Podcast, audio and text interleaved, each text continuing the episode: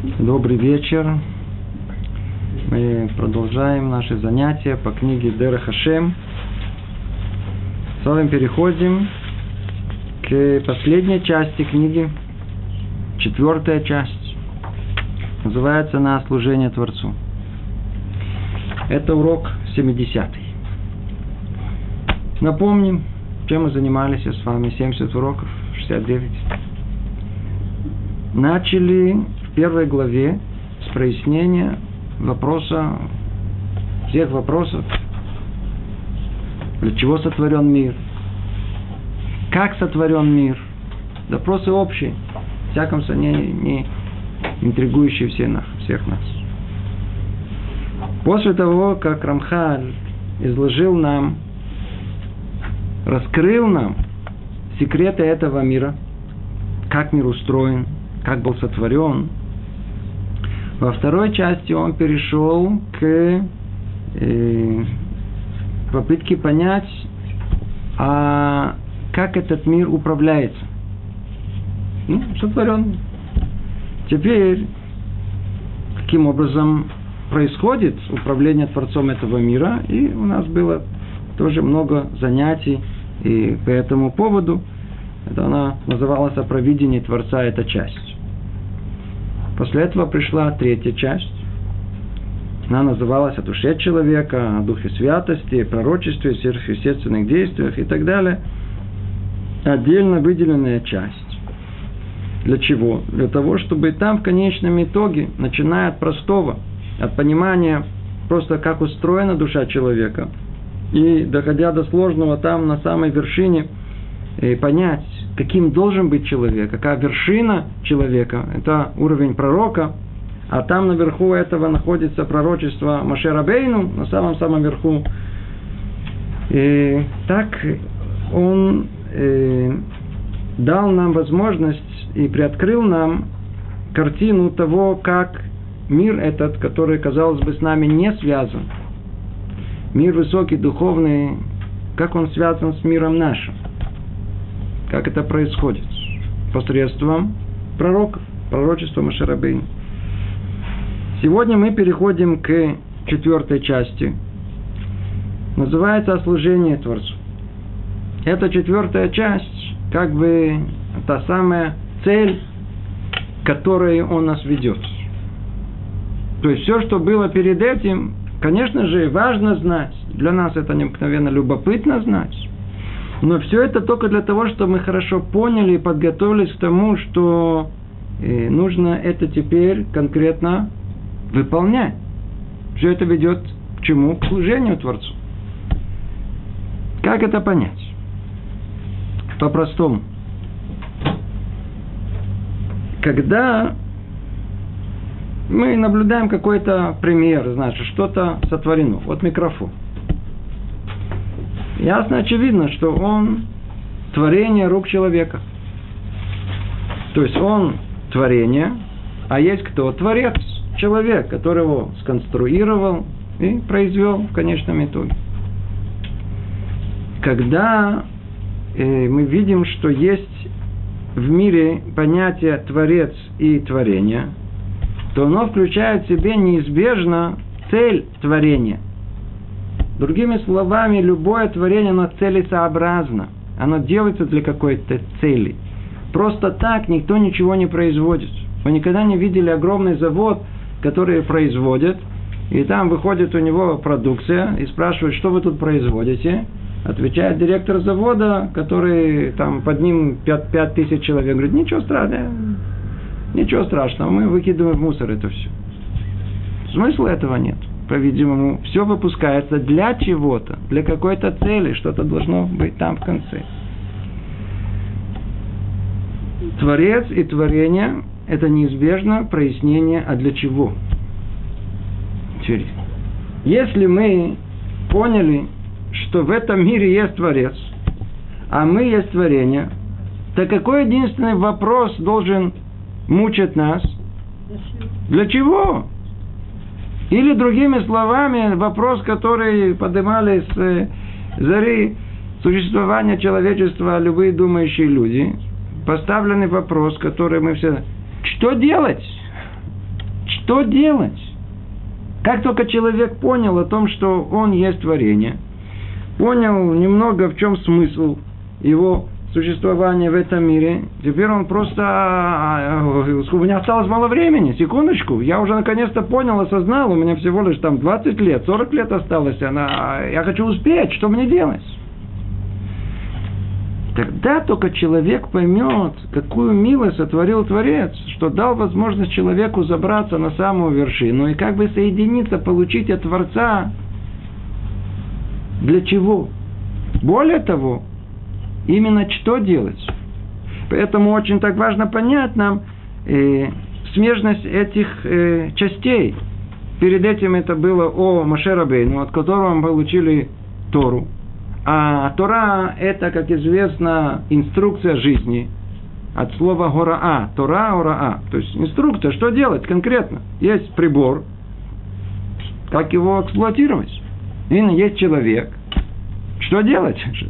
Там написано все, что нужно делать человеку, чтобы он достиг цель своего творения. Это мы знаем благодаря Мошерабейну. Поэтому необходимо было э, раскрыть нам все эти ступени становления человека, вершины его, хотя это смысл имеет само по себе, но для нас уже это важно, для того, чтобы понять, что благодаря этому мы удостоились получить ответ на вопрос всех вопросов, что делать? Что делать? И вот сейчас э, нам это раскроют. Что делать, это э, что мне необходимо сделать, чтобы достичь цели своего творения. В чем мое служение в этом мире? Поэтому так и называется эта глава о частях служения. И если мы бы это не получили, представьте себе только, не было у евреев бы пророков, не было бы Машерабейну, что мы бы делали бы? Естественно, чтобы часть из нас, людей думающих, людей ищущих, а, начала бы искать э, смысл своего содержания, своего существования в этом мире. И иди, знай, и нашла бы еще. И тогда бы сотворили бы какую-то свою рукотворную религию. Сами что-то наклепали бы, обязательно. И сколько вот евреев, точно столько религий было бы. Это хорошо, что евреев сразу же дали Мошерабейну, иначе тут бы было просто непонятно, что бы произошло бы в мире. Ну, так вот один... есть другие, сотворить. Ну, смотрите, тут только, только чуть-чуть тут, тут ослабло, тут тут же начали э, творить всякие разные дополнительные религии. Что делать? И поэтому для нас важно, чтобы ответ, что делать, исходил от самого Творца, а не от нас самих. Нечто, чтобы не начали строить свои религии и не строить всякие разные идеологии. Типа того, что «А что вы от меня хотите?» и Вообще вся эта тема оставьте в покое. Вообще, вообще никто ничего слушать. Почему никто ничего не хочет слушать? Потому что интуитивно люди чувствуют, как только заговорите с ним о чем-то более серьезном, о смысле жизни, это, это их нервирует. Это их пугает. Обратите внимание, люди начинают нервничать. Только начните с ними о чем-то говорить, они на них трясется. Почему трясется? Душа чувствует угроза. Это угрожает их ленности, простой Ленин. Это надо будет куда-то ходить, надо будет что-то делать, надо будет куда-то что-то учиться, что-то это все, это, это же это тяжело. Надо куда-то стараться, надо будет что-то. Это все угроза ихнему э, привычкам ихним, ихним душевным спокойствием, к чему уже все уже пристроились. Иди знай, что там запретят. Люди уже же это самое, два пальца в электроприборе уже не могут от него оторваться. Они уже инвалиды, уже не могут от него и говорят, что-то будет угрожать. Им не хотят. Поэтому они вам что угодно придумают. Поэтому появляется целая теория о том, что я еврей в сердце. Мне ничего не надо делать, оставьте меня в покое. Не надо никуда идти, ничего делать. Я еврей в сердце. Еще побольше вашего еврея. Теперь иди знай, что там у него в сердце. Но на всякий случай он еврей в сердце. Нет у нас еврея в сердце. И нет еврея, которые все это прокручивают у себя в голове. Знаете, сейчас новая мода пошла. Они все мецвоты хранят, но прокручивают у себя в голове. Иди знай, что там еще у них прокручено. От этого только можно закрученность от этого может произойти, как оно и происходит. Так или иначе, когда человек осознанно понимает, что он есть творение, то какой вопрос всех вопросов у него есть? происходит. Что делать? Не о чем думать. Что делать конкретно? Что мне делать? Вот ответ на этот вопрос и есть в краткой форме. Мы в этой главе начнем с вами. Глава первая, страница 121, называется «О частях служения».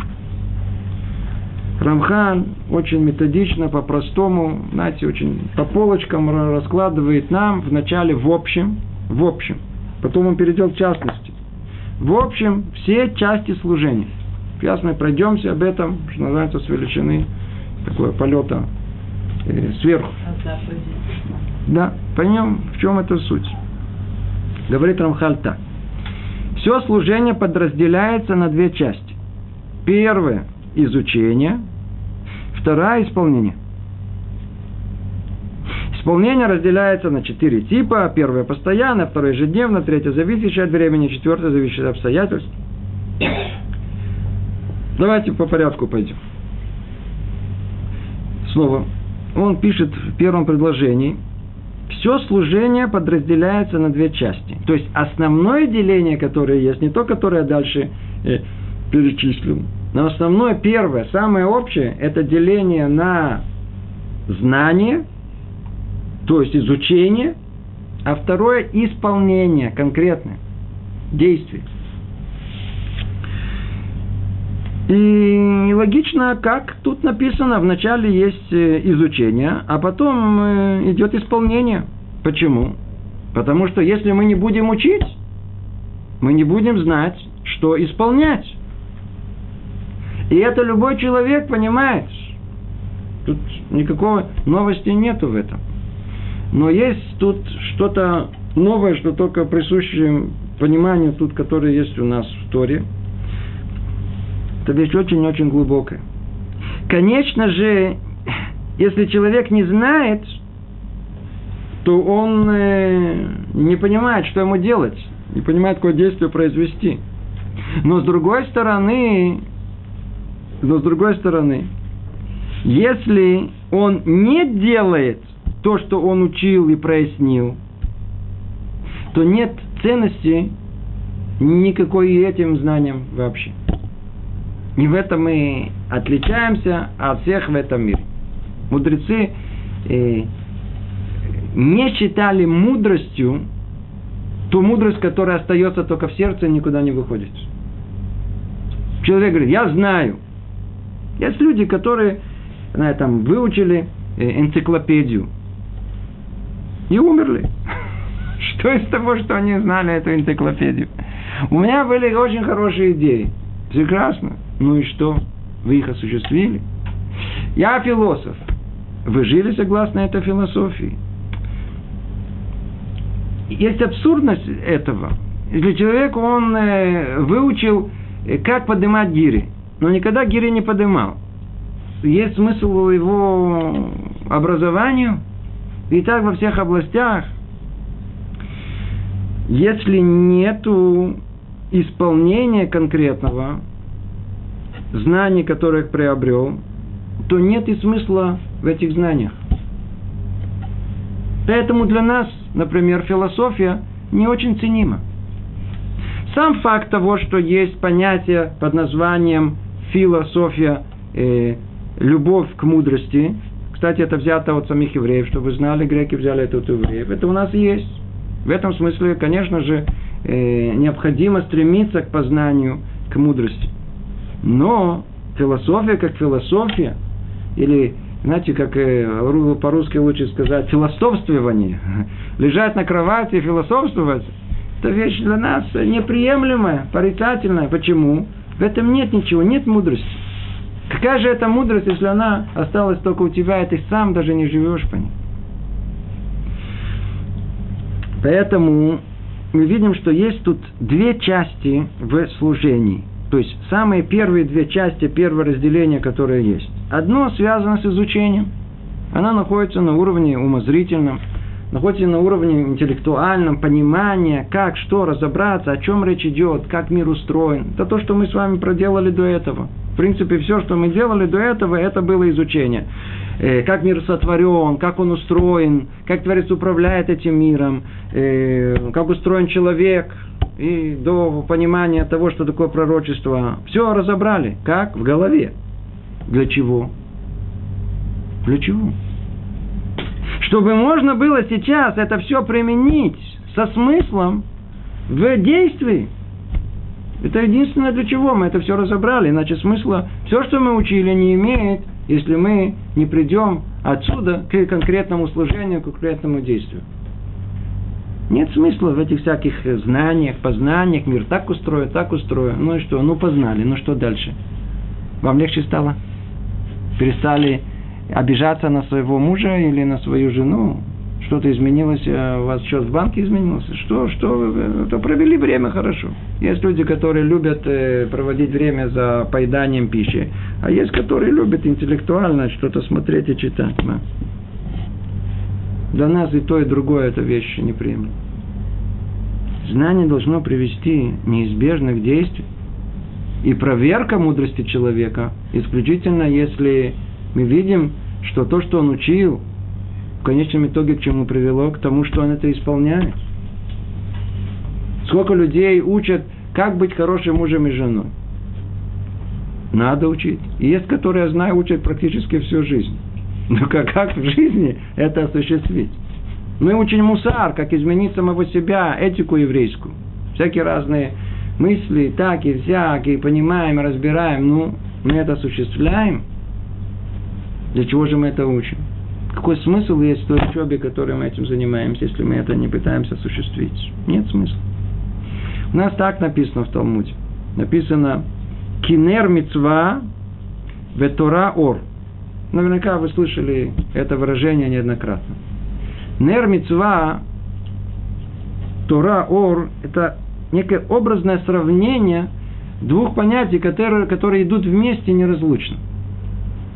Вот в былые времена, это наших дней, лампочки все перепутали, но в жизни всегда свет давал нам, кроме солнца, свеча, прообраз.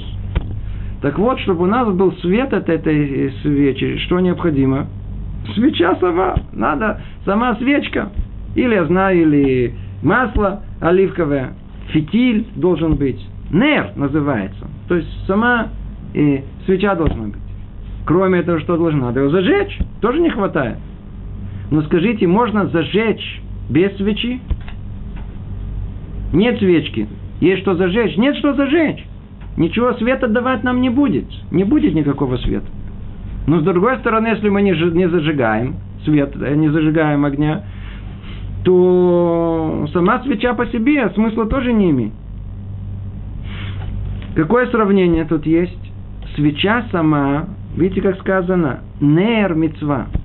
Действие, действие – это кли, это сосуд. Это обязательный сосуд, который будет что содержать? он будет содержать знание. А знание подобно чему огню.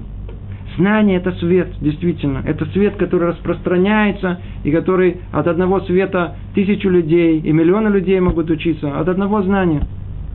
Но все это имеет смысл только тогда, когда это содержится в чем-то.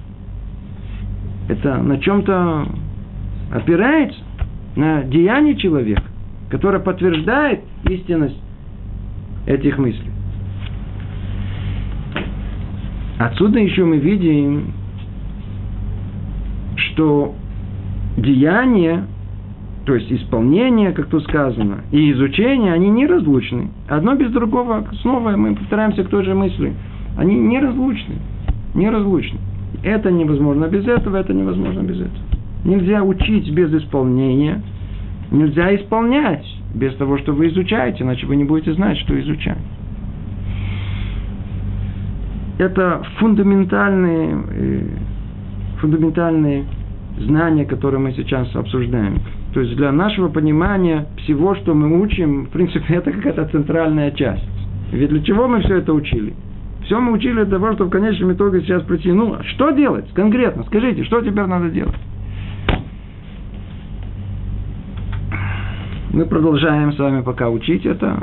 А уж дальше, уж каждый сам собой уже будет сейчас, в дальнейшем будем знать, что нужно делать. Сейчас впереди у нас много чего есть разобрать в этой области. Итак, первое, что нам говорит Рамхаль, что все служение подразделяется на две части. Первое – это изучение, а второе – это исполнение. Переведем на конкретный наш язык. Первое – это изучение Тары, Торы письменной, Торы устной. А второе – это исполнение тех повелений, которые находятся в устной и письменной Торе. В скобках замечим о том, что учеба Торы – это тоже исполнение – Учеба Тора это тоже мецва, но она выделена.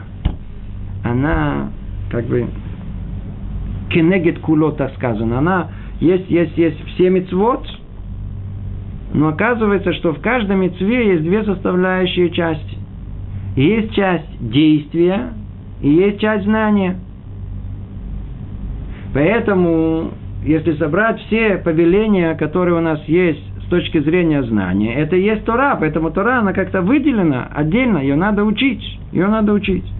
И она тоже является повелением само по себе. То есть нужно э, не просто так э, произвольно думать и рассуждать, что первое в голову придет, а надо конкретно усеться за Тору, за устную Тору, сесть и учить. Учеба.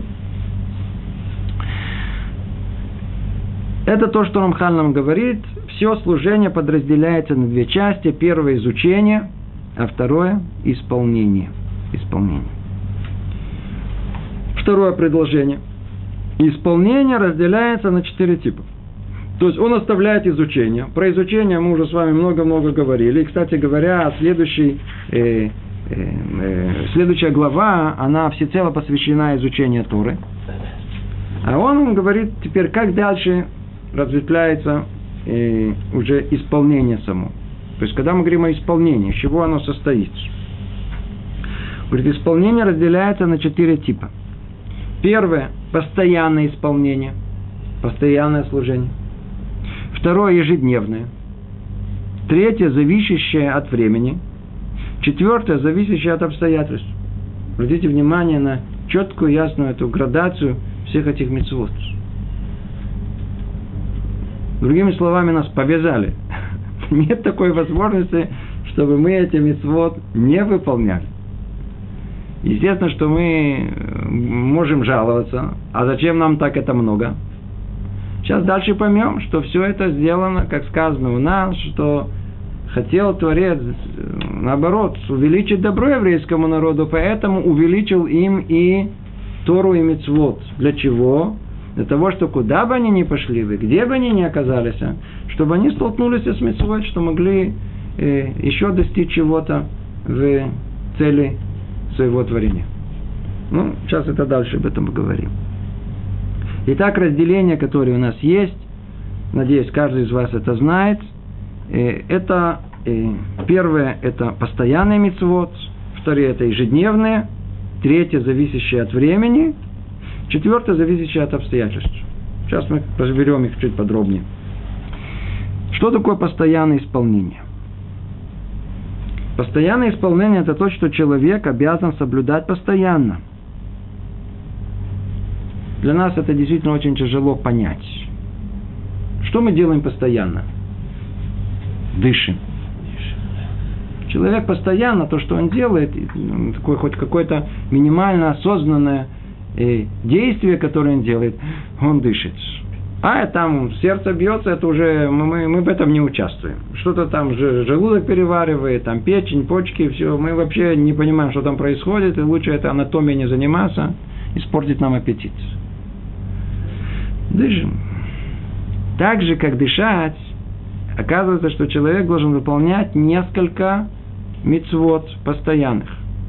Дальше мы подробно будем это разбирать.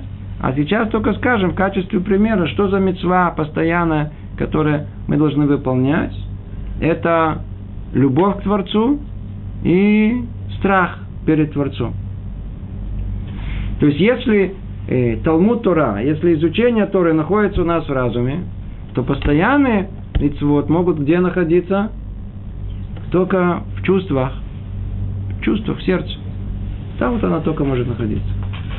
Тут постоянство это может находиться. Точно так же, как прообраз этого в отношениях между мужем и женой. По-настоящему любящий муж, любящая жена, они ходят с этим ощущением без перерыва. Это не то, что я, так сказать, полюбил, полюбил, дайте мне перерыв сделать. Я сейчас уже все уже не буду. Я сейчас, сейчас не люблю. Вот сейчас снова люблю. Сейчас не люблю. Нет. Муж и жена любят. Как? Постоянно. Это проявляется во всем. Проявляется во всем. Муж любит жену. Что-то видел красивое. О, может, я куплю ей. Почему? Глаза напороли за что-то красивое. Иди знай тут же, почему я любовь внутри заставил его тут же, как бы, какой-то фьюз у него раз переключился. Может, это жене будет приятно. То же самое. Жена для мужа что-то. Когда есть любовь, это чувство постоянно. Теперь обратите внимание э, наоборот. Если есть чувство страха, у кого кто погружен в чувство страха, даже примитивного такого страха, не страха перед Творцом, о котором мы говорили, это благоговение, это совершенно другой уровень. Просто страх. У него вся жизнь заполняется страхом. У него все связано с этими страхами. Э, что, что вокруг него не происходит, то ли это его пугает, то ли это против него, то ли что-то задумали, как-то все связано с этим, почему он живет этим. Во сне какие-то страхи, наяву что-то там, не знаю, может произойти, а может произойдет. Откуда вы? А может, да, произойдет. Все время боится чего-то. Есть понятие постоянства. Есть. И, в принципе, вот это постоянство должно быть и у нас, и у нас. Любовь к Творцу и страх перед Ним, оно должно сидеть глубоко в нашем сердце. Почему? Потому что нет ничего другого, что может уберечь нас от нарушения, чем страх перед Творцом. Что нас остановит в тот момент, когда нас сильно захочется? Что нас остановит? Кроме страха перед Творцом ничего. А когда надо будет что-то сделать, что нас выведет из этого состояния конемения? От ленности нашей, от привычек, от чувства любви. Любовь – это колоссальная толкающая сила – если мы находимся э, в это ощущении любви к Творцу, то нам не сложно выполнять повеление Его. Наоборот, только скажите, где, когда. Мы всегда готовы, всегда на чеку. Эти две колоссальные силы, даже во сне, в принципе, в теории, скажем так, мы должны любить и бояться Творца. Почему? Это должно дойти до нашего подсознания. Сидеть глубоко внутри тогда оно будет каким? Постоянным. Тогда это мецва постоянная. И мы обязаны выполнять это постоянство этой мецвы. Это первое, как мы сказали, деление на четыре типа. Первое – это постоянное исполнение. Что за постоянное исполнение, говорит Рамхаль? Например, любовь к Творцу, боязнь перед Ним, благоговение. После этого идет э, ежедневное исполнение. Что за ежедневное исполнение? Мы знаем. Откройте Шульхана Рух, наш свод законов. И, в принципе, основная его как бы часть, та, которую мы больше всего изучаем, с чем она связана, с э, ежедневным исполнением, что нам нужно делать конкретно. Я утром встал. Что я надо? Мой день или фанеха. Только открыл глаза, уже тут же я должен что-то сделать. Потом сделать на тело даем. Потом я все время что должен делать. Эти какие и повеления? Ежедневные. То есть то, что обязан соблюдать каждый день. Приводит Рамхал примеры, как принесение жертв во время существования храма. А когда жертв нет, то что вместо них у нас есть? Постоянные молитвы. Пришел новый день. Ну, Рухашем, нам подарили день, значит, надо снова э, молиться в этот день. Да, Творец нам подарил еще день. Чтение Шма, повеление стары, криат Шма, мы произносим его утром, вечером, перед сном. И много других примеров того, что человек делает ежедневно. Да, накладывает филин и так далее. То есть это все связано с чем? С одним единственным. Пришел новый день, пришли новые обязанности, которые у меня есть в этот день. Теперь. Третье. Э, исполнение это зависит от времени. То есть подошло, какое, подошло какое-то время, подошла мецва. Человек как бы находится в, по оси времени, время движется, сидит спокойно, и вдруг у него подъезжает мецва. Какое время? То есть какой-то день специфический. Примеры этому, самый очевидный, какая? Суббота. Он шесть дней спокойно, я знаю, там бегает, суетится. Потом приходит суббота. В субботу у нас есть особая мецва. Какая? Шемор, узахор, соблюдение с двух сторон э, эту обязанность субботней. Э, или праздники, как он приводит. То есть, зависящие от времени, то, что обязан соблюдать в определенные периоды, например, в субботы и праздники. То же самое, праздник, пришел Песах, пришел Шивот, пришел Суквот. Нужно соблюсти э, те мицвоты, которые связаны с этим праздником. Четвертое – это те повеления, э, э, то исполнение, которое зависит от обстоятельств. От обстоятельств. Говорит Рамхаль, то, что обязан соблюдать при, возни, при возникновении определенных обстоятельств, например, отделение халы, отделение массера, десятины, выкуп первенства и тому подобное. Есть мецвод, которые, как тут э, пишут, они зависят от обстоятельств. То есть эти обстоятельства могут случиться, а могут не случиться. Хала. Отделение э, то, что мы называем э, хала, то есть когда мы делаем выпечку, надо от теста определенную часть снять. Такое повеление, которое есть для, для Творца, отделение халы. В наше время большинство людей вообще не занимается выпечкой халы. Поэтому они никогда до этой мецвы не доходят. А есть женщины, которые наоборот – для того, чтобы удостоиться этой мецвы, пытается заняться именно э, как бы этим производством домашних, э, домашней халы, домашнего хлеба. Чтобы удостоиться мецвы. Единственное, что надо знать, правила, надо знать количество и так далее. Не так просто это сделать. Но мы видим, что мецва, она какая? В зависимости от обстоятельств. Пришли обстоятельства, выпечка халы, тогда можно исполнить эту мецву. Или массер, отделение десятин у нас от доходов, которые мы получаем, мы отделяем 10%. Скажите, это просто сделать? Ничего себе, 10%. Представьте себе, что человек заработал, я знаю, предположим, 2000 э, шекелей. Так десятина это 200 шекелей. Непросто совсем непросто. Ничего себе, 200 шекелей. 200. Э, Обратите внимание, когда мы заходим в магазин, то купить то, это, 200 шекелей, это практически ничего. Это маленькие деньги, что же 200 шекелей? Теперь подумайте, только 200 шекелей десятина, не мое, отдать кому-то на, на, на, на. Огромная, огромная сумма вдруг становится, ни с того ни с сего становится огромная сумма. Теперь представьте, что происходит с человеком богатым. Он заработал миллион, предположим. Он вообще сойдет с ума на 100 тысяч. 100 тысяч это не его, это десятина. Надо действительно быть человеком по-настоящему религиозным, кто помнит Творца. Ему это не так просто. То есть, что мы видим? Все, что казалось, мы, мы зарабатываем. Чтобы нам не казалось, что это мы зарабатывали, мы заработали. Надо помнить, что у нас есть шутав, у нас есть кто? Э, соучастник, партнер. Человек думает, что он заработал.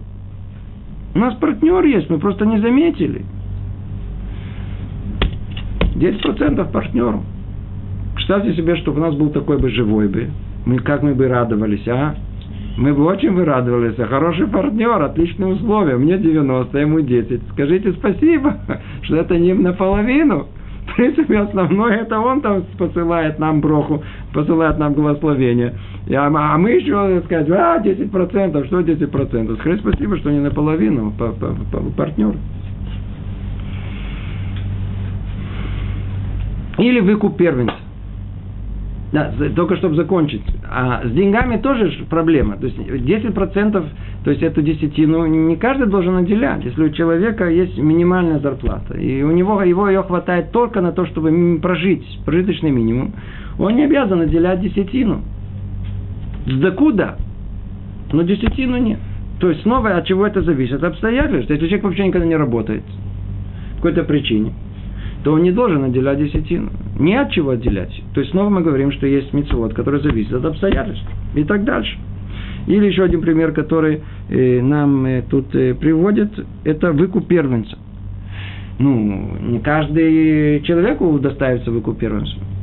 Во-первых, э, сразу же наполовину это снимает возможность удостоиться этой мецвы, потому что может родиться первая девочка, и дело с концу тогда она потеряла эту возможность. И не знаю, в теории да, можно развести и снова выйти, но для этого не надо разводиться, чтобы снова жениться. Это смысла не имеет. Почему? Потому что второй раз сверху точно тебе снова девушку после девочку после. Я уже знаю один такой случай. Он не специально развелся, но у него было такое оправдание себе, что он развелся. Почему? Потому что а мецва, а мецва. Ну, у него женился второй раз, снова девочка была первая. Но есть, которые не удостаиваются, есть, которые удостаиваются. Бывает так, бывает так. Снова от обстоятельств зависит. Соберем все вместе. Есть снова э, четыре типа. Постоянные, ежедневные, зависящие от времени, зависящие от обстоятельств. Надеюсь, вы обратите внимание, что мы не можем соблюсти все мецвод часть из них вообще нам не принадлежат не только потому, что обстоятельства не позволяют. Например, э, все мецвод связаны с э, э, коином или с первосвященником. Мы с вами не коиним. Кто не коин? Он не может выполнить. Почему он не коин? Или, например, мецво, и у нас храма нет. Те мецвод, которые связаны, например, с э, царем. Есть специальный мецвод только царю. Ну, пока еще никто из нас царем не стал. Как же мы удостаиваемся этих мецвод? Когда еврейский народ, он существует как одно единое целое, то когда царь выполняет мецву, которая принадлежит только ему, коин только ему, это как бы исправление для всех это засчитывается, как и все остальные тоже выполнили эту митцву.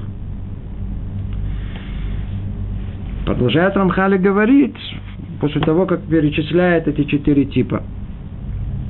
Во всех этих категориях существуют приказы и предостережения. То есть, предписывающие, запрещающие заповеди, о которых сказано в Писании, отвратись от зла и делай добро. Знаменитая фраза «Сур мирава осетов» Теперь Рамхаль приходит и к следующему разделению, которое есть митцвот. То есть все, что мы перечислили, все четыре типа повелений, служения, о котором речь шла, действий, исполнения, о котором речь шла, оно делится на две категории. Одна – делай, другая – не делай. Об этом уже много-много раз говорили. И Рамхаль в начале, он э, раскрывает нам, что мир устроен по этим принципам. Это границы, ограничения. Мир устроен по этому. Это, это все устроено. Если мы просто чуть-чуть задумаемся, нет ничего, что не устроено так. Самый простой пример. Люди хорошо понимают, когда речь идет о деньгах. В банке каждый понимает, что делать минус – это нехорошо. Поэтому, как бы здравомыслящий человек скажет тому, который не совсем понимает, не делай минус. Сам банк говорит, не входи в минус. Плохо, нехорошо. Почему? Ты делаешь себе вред. Почему? У человека есть минус. Пошел, заработал. Деньги вошли в банк. Нет ничего, он думает о том, что у него есть деньги. У него никаких денег. Это покрыло минус, и то и что покрыло хорошо быть в минусе, нехорошо. Поэтому говорят, не делай минус, необходимо. Но это только одна часть.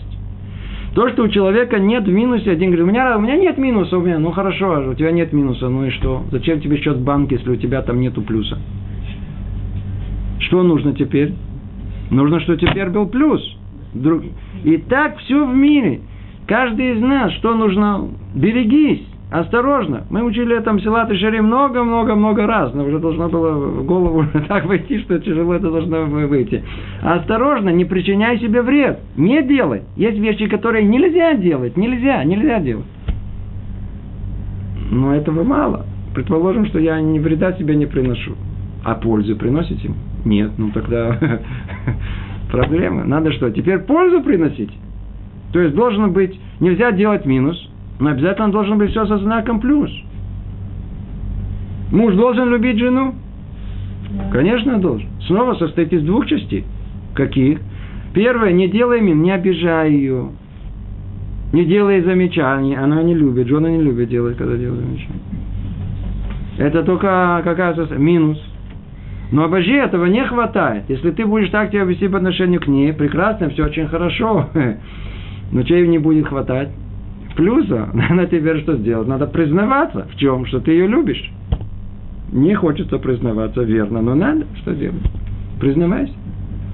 Теперь, а с другой стороны, что же она должна делать? Что она должна? Она должна мужа уважать. Основное, суть вокруг чего женское существование, как жены, она вокруг одного единственного. Ну, хранить достоинство мужа, уважать мужа. Из чего оно состоит? Снова с тех же самых составляющих. Одно, не делай. Мужа нельзя унижать. А с другой стороны, что? Делай. Что мужа нужно поднимать, восхвалять. Почему он делает из него человека нужно делать? Все устроено по этим двум принципам. Везде, в любой области. Что мы не коснемся? Этого нельзя, а это наоборот, не только можно, нужно, будем толкать. Это деление на мецвод, поэтому мы знаем, что у нас есть 613 мецвод. Тема это 613, почему 613, на самом деле должно быть 700. Это целая тема отдельно, мы ее даже не разбираем, эту тему, почему именно столько. Но факт тому, что есть четкая ясная структура, сколько у нас есть мецвод, который не делай, 365, не делай. Есть 248, что делай. Из них по-настоящему к нам относится мало. Как мы знаем, сейчас же уже час мецвод нет из-за того, что мы, э, мы читаемся все еще в Галуте, как бы нету храма, и нету многих мецвод просто э, как бы мы не можем осуществить. Часть из них мы да осуществим, осуществляем. Но как общую структуру мы, она, она остается общей структурой. Есть это понятие 613 этих мецвод. Мецва от слова цивуй. Есть несколько пониманий этого слова. Цивуй – это повеление. Теперь обратите внимание, что такое повеление. И снова, мы об этом много раз говорим, снова повторим. Тут тоже место этому напомнить нам. Цивуй – это повеление. Теперь скажите мне. Человек хочет делать мецвод или не хочет? А? Вы, вы говорите, хочет? Если он хочет, зачем же ему повелевать? Скажите, вы хотите кушать? Поесть хотите? Конечно хочу, но нужно вам повелевать это? Нет, почему вы и так хотите? Идите, скажите ребенку о том, что это самое, какого-то пацану, я тебя повелеваю слушать рок-музыку. Он у вас посмотрит, что-то двинулось, мама, что-то, что значит, я и так это не могу. Это или, смотри, пойди наконец-то посмотри телевизор. Смотри, какой большой я тебя купила, уже плоский он уже. Пойди посмотри. Вы видели такое? Не, не видели, почему? Повелевать надо когда?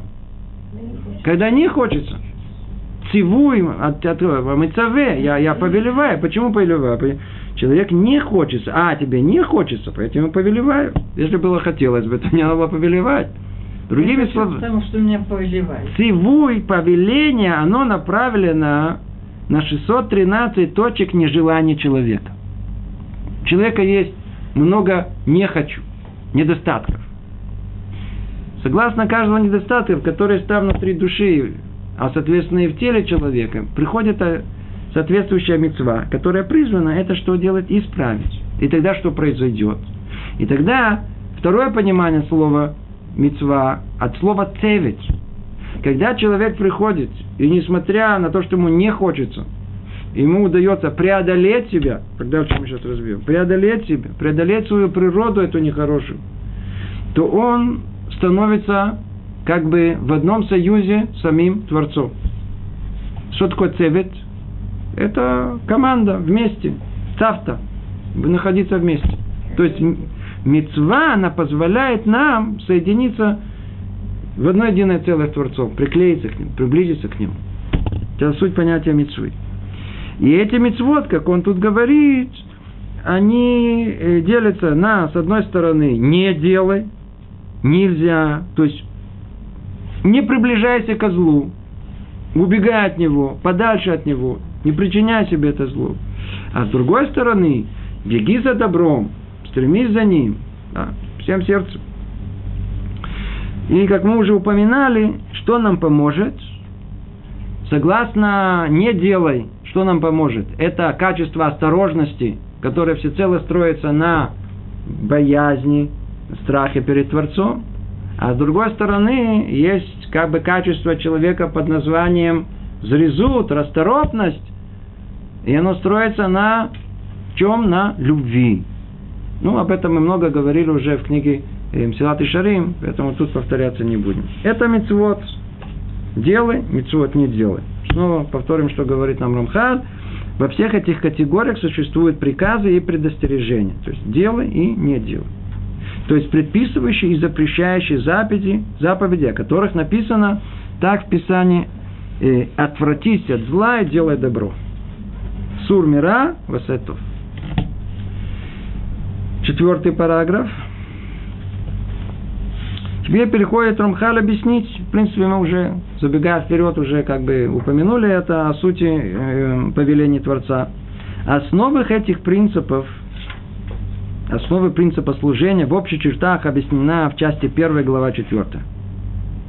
Там ему подробно, кто помнит, подробно там говорили с точки зрения того, как это изначально заложено в структуру, в духовную структуру мира. Он тут в одном слове повторяет нам. Она заключается в обращении к Всевышнему и поиску его близости теми путями, которые он установил для нас, чтобы приближаться и приобщаться к нему. Тут очень сложно сейчас все снова повторить заново, но я надеюсь, что кто следит за нашими занятиями, уже усвоил, что в конечном итоге цель нашего творения состоит в том, что мы, будучи отдаленными от Творца, мы должны к Нему вернуться. Мы должны к Нему приблизиться. Настолько, насколько у нас на это есть возможность. Цель наша – это э, приближение к Нему. А это возможно только посредством уподобления.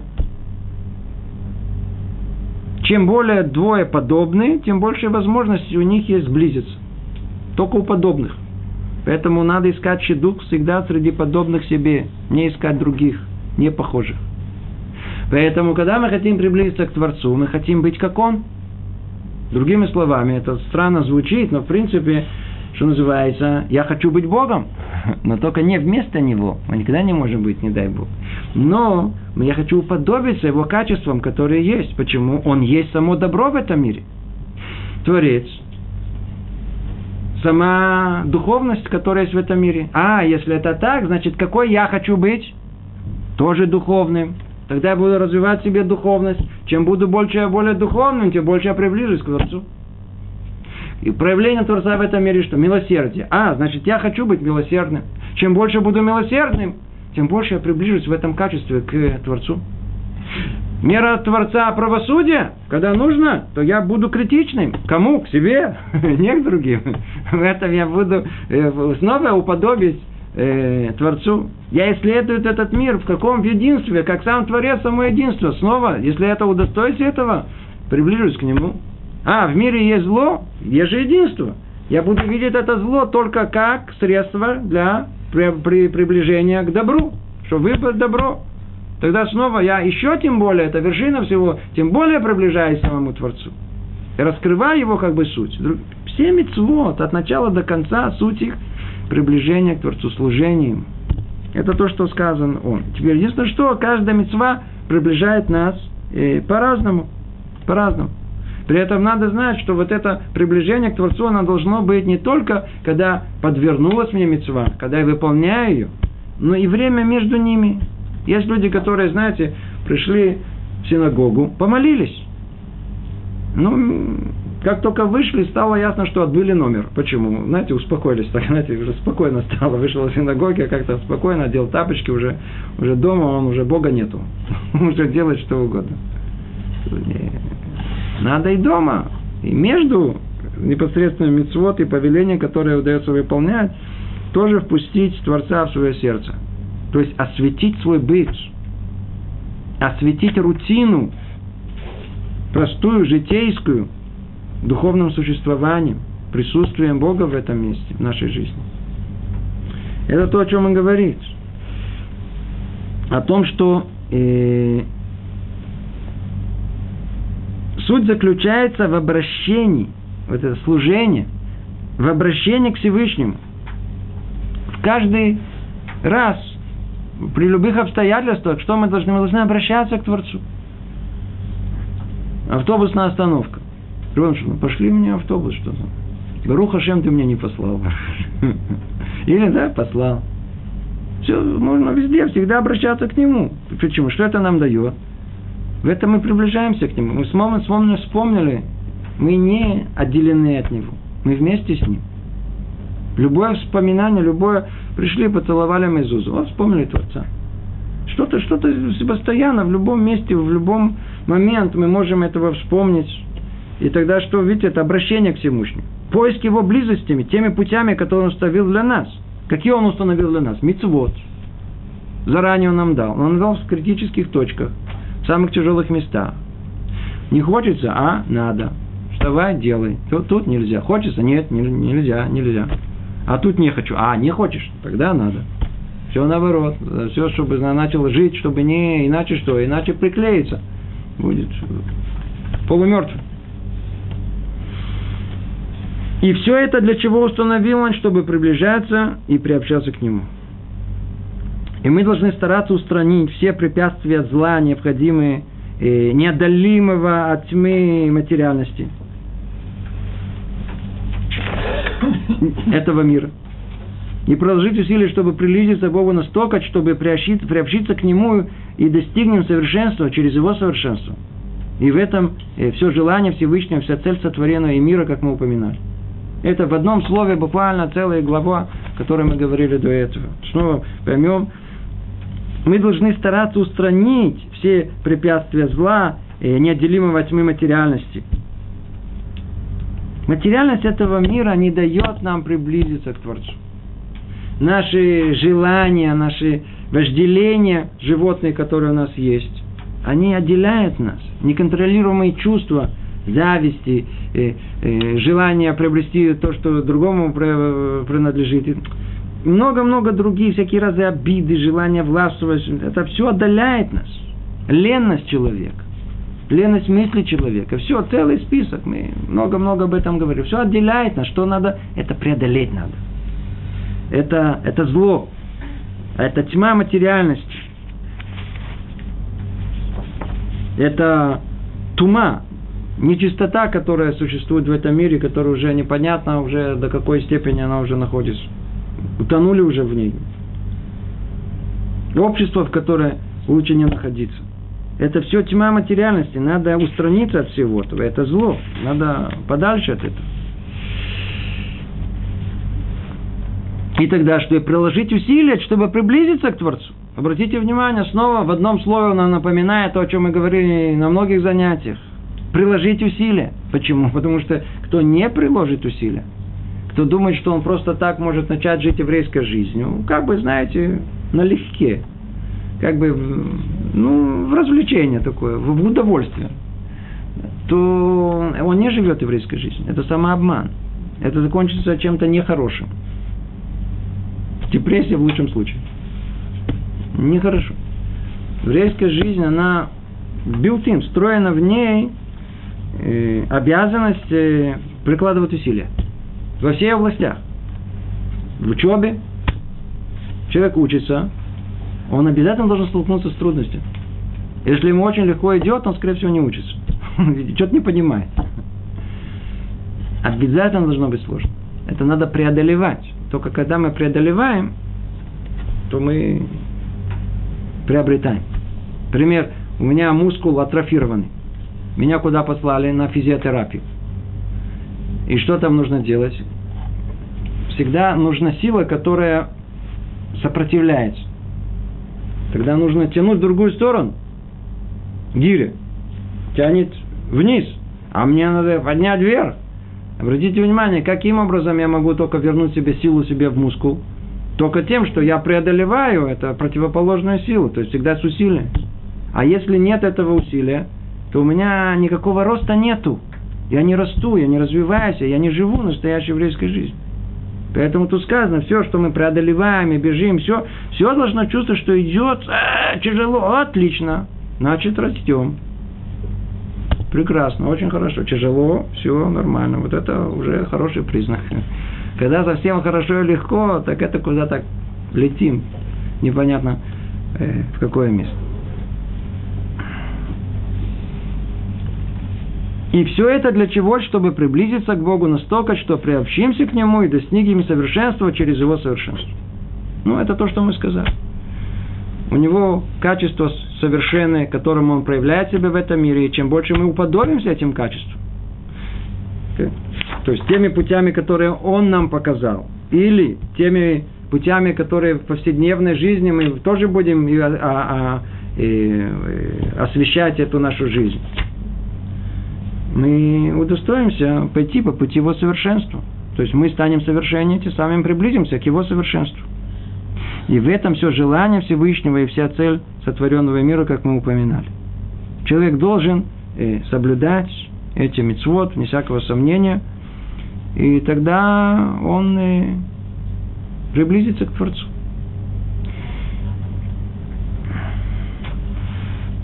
как мы уже говорили тоже неоднократно о том, что соблюдение каждой мецвы, оно точно соответствует структуре нашей души.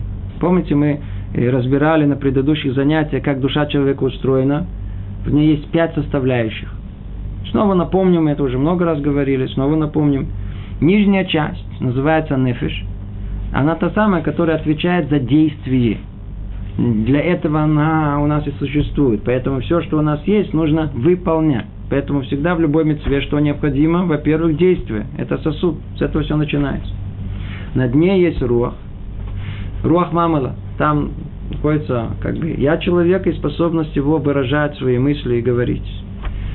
Поэтому при исполнении мецвы мы должны что произнести? Благословение. Это уже программа минимум. Над этим есть у нас нишама, это та часть, в которой интеллектуальная деятельность человека находится. Когда мы выполняем митцву, что-то необходимо, третья составляющая, соответствующая этой нишаме какое? Намерение, понимание, осознание, что я конкретно делаю, намерение. Это то, что написано у нас везде. Это уж точно программа минимум уже согласна всех.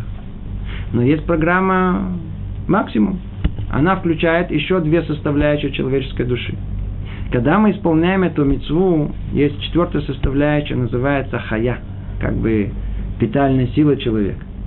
Из нее должно что исходить? Исполнение каждой мецвы должно исходить с желанием. Хочу выполнить мецву. Хочу. Жизненная сила просто ключом бьет. Хочу. Это при исполнении мецвы. Хочу выполнить эту мецву. И над этим есть самый высший уровень, который редко кто может удостоиться. Это называется уровень э, части пятой хида. И там это исполнение этой мецвы с радостью. Оказывается, радость это самое высшее, э, не веселье, не, не то, что у нас, мы веселимся. А истинная радость это радость духовная, та самая-самая наверху, когда человек выполняет воистину правильно – э, все части исполнения мецвы, и душа радуется его при этом. Тогда исполнение мецвы, оно совершенно. И мы с вами завершаем э, этот, э, эту главу, пятый параграф, продолжает Рамхаля говорить, но детали этих принципов зависят от законов, установленных для человека и мира во всех их аспектах, и от путей, данных человеку для самосовершенствование и совершенствование всего творения, соответственно, порядку во всех его частях, в корнях и ветвях. Мы объясним сейчас часть тех деталей служения, которые наиболее распространены и относятся к любому времени и месту. То есть нас подготавливает к дальнейшему э, разбору, который у нас будет есть, о служении Творца. Все по порядку, только поймем только это предложение одно, которое тут сказано. Но детали этих принципов, то есть есть тут много деталей, как мы сказали, есть э, повеления, есть повеления такие, повеления такие, есть то, что не относится к повелениям. В этих деталях есть много э, принципов. Говорит Рамхаль, детали этих принципов зависят от законов, установленных для человека и мира всех их аспектов. И, э, и от путей, данных человеку для самосовершенствования и совершенствования всего творения, соответственно, порядком во всех его частях, в корнях и ветвях. Тут он нас возвращает просто на начало книги, где и там заложены основы мироздания духовного. И, и там мы с вами изучали понятие, что такие корни, что исходит от корней духовных, эти ветви и так далее. Тут намек на устройство э, духовное этого мира и как из него исходит вся человеческая природа характер, поведение человека, все, что с нами происходит. Другими словами, как оттуда исходят 613 недостатков, которые есть в человеке. И как 613 мецвод в конечном итоге должны это исправить. И тогда, когда человек, он исправляет себе 613 этих э, частей, он э, привязывается посредством этому, как будто посредством 613 узлов – самому Творцу. Каждая такая мецва исправлена, она как бы приклеит его, привязывает его туда, к выше, к самому Творцу. И в каком-то смысле это не только исправление самого человека. Мы с вами уже неоднократно говорили, что э, человек и мир устроены по подобию. Весь мир и человек устроен в одинаков.